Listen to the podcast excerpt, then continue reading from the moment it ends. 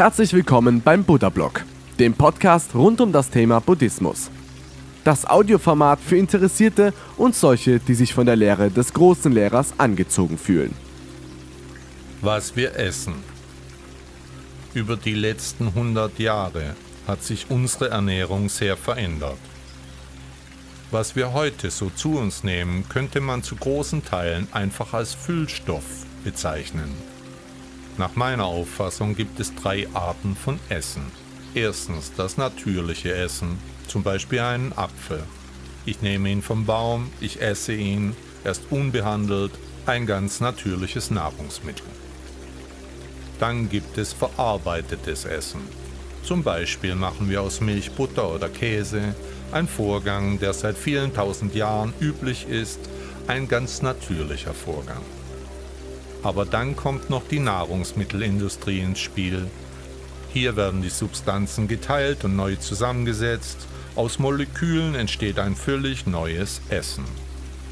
Modifizierte Stärke, Invertzucker, Proteinauszüge und sogenannte Gemüseöle, Omega-6-Öle alles das sind Kreationen der Nahrungsindustrie. Nicht ein Stück davon ist mehr natürlich.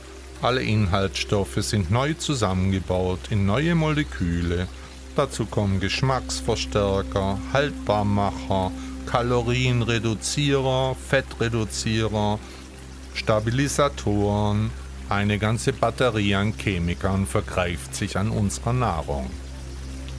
Heute werden etwa 60 Prozent aller Nahrungsmittel von fünf weltweit agierenden Unternehmen produziert. Hier geht es nicht darum, uns gute Nahrung zu liefern, nein, es geht darum, viel Geschäft zu machen, gute Gewinne zu erzielen. Extrem stark verarbeitete Nahrung hat unsere Supermärkte übernommen. So gut wie nichts ist mehr natürlich und selbst die Früchte und Gemüse werden mit Wachs überzogen, damit sie besser aussehen. Die Fertignahrung hat das Kochen verdrängt und wer abends so um 18 Uhr auf der Straße ist, der sieht mehr Lieferdienste wie normale Autos. Die Nahrungsmittelindustrie ist erstens an dem Verschwinden vieler Arten schuld und bildet zweitens den größten Beitrag für Umweltgifte. Die Frage ist hier, wie wir Menschen uns verändern, wenn wir derart stark verarbeitete Lebensmittel zu uns nehmen. Dazu reicht ein Blick in unserem Umfeld. Fettleibigkeit und Wohlstandskrankheiten sind zu einer Pandemie geworden. Seit den 1970er Jahren gibt es einen starken Anstieg an fettleibigen Menschen, die mit Wohlstandskrankheiten aller Art geschlagen sind. Aber wie sind die Zusammenhänge? Könnte es sein, dass es doch daran liegt, was wir essen? Könnte es sein, dass die Ursache all dieser Krankheiten die extrem stark verarbeiteten Nahrungsmittel sind, die wir so im Supermarkt finden? Und wie schaut hier die Zukunft aus? Ich behaupte, dass diese Art der verarbeiteten Lebensmittel die Ursache aller Krankheiten darstellt und unsere Kinder umso mehr davon getroffen werden, wie sie mehr davon konsumieren.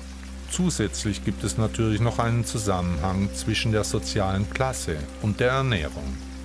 Wohlhabende Menschen können leichter gute Nahrungsmittel zu sich nehmen, ärmere Menschen müssen manchmal nach dem Geld schauen und kaufen eben das, was günstig ist. Warum erzähle ich euch das alles? Wo geht hier die Reise hin? Und ist es eine gute Reise oder sollten wir darüber nachdenken, innehalten und uns neu besinnen? Ich möchte, dass ihr zu Aktivisten werdet, zu Essensaktivisten. Und vielleicht schafft ihr es, einmal für eine Woche auf verarbeitete Lebensmittel zu verzichten. Das bedeutet, dass ihr selbst kochen müsst, dabei extremes Augenmerk auf das, was ihr esst, legen müsst. Ich möchte, dass ihr euch damit beschäftigt, was auf eurem Teller landet, was ihr konsumiert, warum ihr es macht ob dadurch vielleicht Süchte entstehen oder Nachteile für euch. Was sind die Zutaten, die in diesen verarbeiteten Lebensmitteln sind? Kennt ihr euch damit aus? Findet ihr nicht, dass es an der Zeit wäre, euch damit zu beschäftigen? Stabilisatoren, Emulatoren, Lecithin, Glucose, verschiedene Öle, Alles das sind Dinge, die euch schaden. Von Zucker oder Zuckerersatzstoffen ganz einmal zu schweigen, Farbstoffe, Haltbarkeitsmittel, all das stammt aus einem Labor und eben nicht aus der Natur. Die Inhaltsliste der verarbeiteten Lebensmittel liest sich wie ein Chemiehandbuch. Wer will das schon noch haben? Ich nicht. Ich will frische Lebensmittel, ich will natürlich leben, ich möchte all diese Dinge nicht konsumieren. Klar kann man sich das Leben einfach machen, eine Packung in die Mikrowelle, ein paar Minuten später ist die Mahlzeit fertig. Aber tue ich damit meinem Körper einen Gefallen oder stopfe ich nur Füllstoffe in mich hinein, die zudem auch noch schädlich für mich sind? Ein kurzer Stopp an dem Schnellrestaurant auf der Autobahn. Ist das wirklich Essen oder kann das weg? Ganz ehrlich, einmal im Monat halte ich auch dort. Es macht nichts, das gelegentlich zu konsumieren. Aber wenn die Gesellschaft auf einem Weg ist, wo nur noch solche Dinge auf dem Teller landen, dann wird sich unser Wesen stark ändern, unser Aussehen, überhaupt unsere ganze Spezie wird eine völlig andere werden, ganz einfach deswegen, weil wir andere Dinge konsumieren. Ich möchte euch die Augen öffnen. Achtet auf euren Körper, achtet auf euren Geist. Die schlechte Ernährung packt euren Geist wie in Watte.